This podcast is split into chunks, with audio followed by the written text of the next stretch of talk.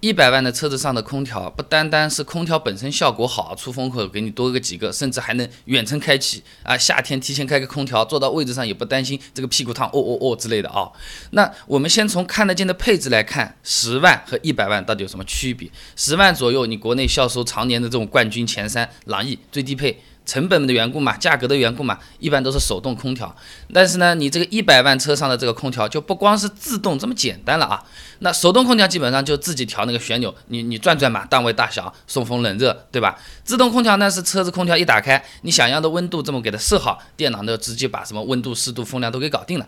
这个呢其实就类似于自己买菜做饭和去饭店点菜的这个差别。一个呢是要自己动手的，切了洗了啊，都然后再自己吃，吃完了又要自己洗，对吧？那个嘛就坐在那边吃，吃完一结账走人就可以了啊。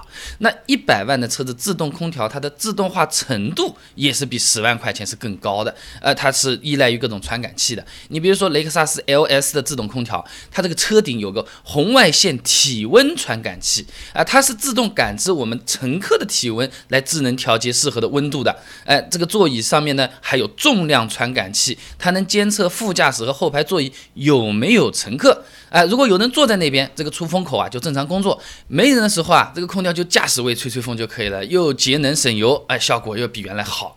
那再比如说奔驰的那个智能空调，它是通过空气质量传感器来持续监测空气质量的。如果一氧化碳和氮氧化合物这种有害污染物质量超标啊，自己会切到内循环模式的，就外面脏东西就进不来了啊。然后过一段时间，它就想着你给你进点氧气啦，要透透气啦，它也会自动给你切换成外循环模式啊。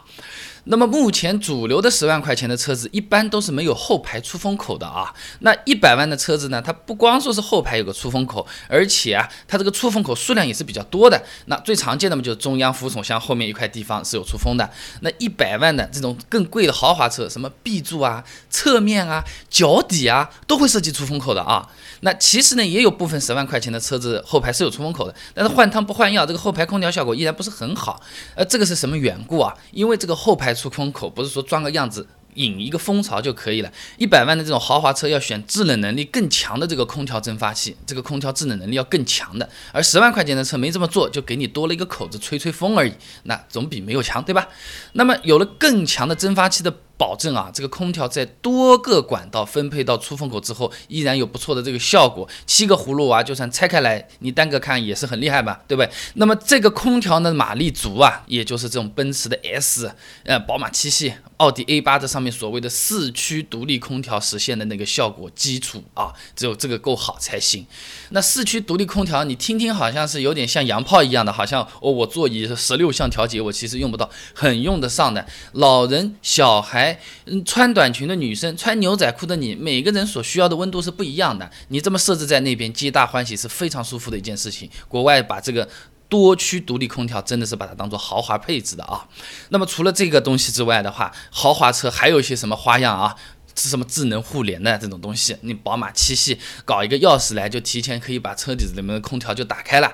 特斯拉的手机 APP 都可以提前设好的，我车里始终要多少度？哎，开车之前的话，它提前空调就给你开好了，而且还会学习我们的使用空调的习惯。哎，我经常是早起的，它早上有可能就会给你开一点空调，你来的时候稍微补一点，哎，就很凉快了。那么这些都是看得见的嘛，看不见的地方也有不同啊。首先。制冷剂的选择就是不一样的。总体来说呢，汽车的空调制冷剂或者叫做冷媒呢，一种叫做 R 十二，叫二氯二氟甲烷；另一种呢叫做 R 幺三四四氟乙烷啊。那由于这个 R 十二是会破坏臭氧层的，所以现在呢世界上基本上都是停了。呃，根据一九八七年多早的蒙特利尔协定书。定下来呢，二零零一年一月一号开始呢，我们国内新生产的车子 R 十二就不能用了。那么目前市面上大部分家用车用的都是 R 幺三四 A 的这个冷媒了啊啊！但是呢，R 幺三四 A 对全球气候变暖的危害是二氧化碳的一千三百倍。哈，所以说这个只能算是一个过渡性的替代物啊。那欧盟它有条例，二零一七年开始呢，车企用的制冷剂对全球气候变暖的危害不能超过二氧化碳的一百五十倍，从一千三变成一百五啊。那奔驰是怎么干的呢？从二零一七年开始，欧洲市场上卖的奔驰 S 级轿车，它开始采用以超临界二氧化碳为制冷剂的空调系统。哎，这个就可以减少对气候变暖的危害。哦，有人会抬杠，关我什么事？那么。直接的效果就是压缩机的性能超过普通压缩机百分之二十，这关我们自己车主有事啊，又环保性能又更好。然后呢，就是这个空调，我们想到的是制冷效果好不好，后面就会想到费不费油，还有一个会想到什么动力会不会有影响。普通十万块钱的家用车空调功率大概是两到四千瓦。差不多相当于三到五匹的样子啊，比家用空调匹数还大一点。你不要先看看这么小一个空调，意外不意外啊？因为这个空调蒸发器偏小，散热空间也偏小，工作环境也更恶劣，那只有匹数大了。大电视机没有小手机来的贵嘛，越小越难做嘛。那十万块钱的车和一百万块钱车，它发动机本身的动力储备是不一样的。你朗逸一点六的和宝马七系的二点零 T 做个对比，它的两个发动机最大功率分别是八十一千瓦和一百九十千瓦，对不对？那低速行驶的时候啊，这个发动机功率是用不到那么高的，什么一百九八十一，大概只有总的这个功率的百分之三十左右。那空调。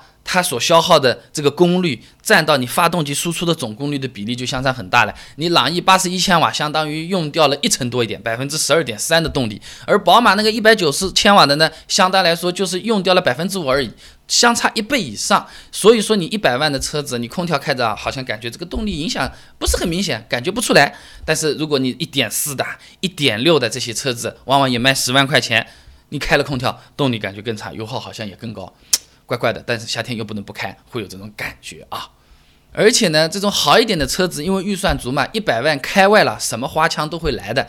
再说说这个豪华车，老大哥大奔奔驰 S 级，它直接啊啊，想想要么就这样好了，用了个新型的四十八伏的电气系统，什么空调压缩机啊、电子涡轮、电磁阀、电空悬架这些大功率的用电设备，直接就是用单独另外一个系统供电了。啊，那这对于空调压缩机来说，这个动力来源从原来的发动机变成电瓶了。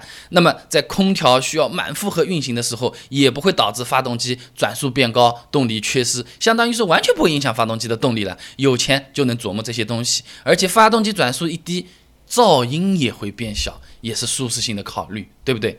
那我这资料一堆找下来，我自己很大一个感觉啊，这个带自动的空调用起来的确比手动空调要强，要方便。但是，一百万以上车子的那个空调，很多地方都是小小的做了一点什么更环保的，看起来更厉害的这种牛逼的新技术，但绝对不会有什么天上掉到地下的感觉，顶多就是十二楼和六楼的风景不太一样。大家都住洋房，大家都有电梯，我觉得空调只要有自动就可以了，没有必要为一个呃。什么厉害的、很酷炫的空调功能，多掏个几万甚至几十万，我觉得完全是没有必要啊。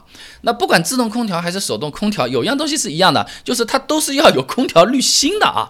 那这个空调滤芯用旧了嘛，一般就是直接换掉了，对不对？有的朋友说啊，拿出来你先看一下，如果这个滤芯还不是很脏，你吹一下可以继续用的，到底能不能这么干？哎，那空调我们现在越来越多的配置高起来是用自动空调了，但是啊，它这个内循环和外循环好像都要我们自己用手按的，为什么？什么时候该按内循环，什么时候该用外循环？资料给你查好了，关注微信公众号“备胎说车”，直接回复关键词“空调”，马上就可以看到这些文章了。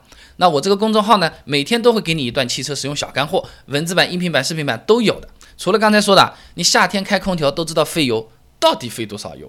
而空调和油耗高低影响的这个因素到底是哪几个点？是更影响油耗呢，还是更影响动力呢？还是原因在其他什么地方？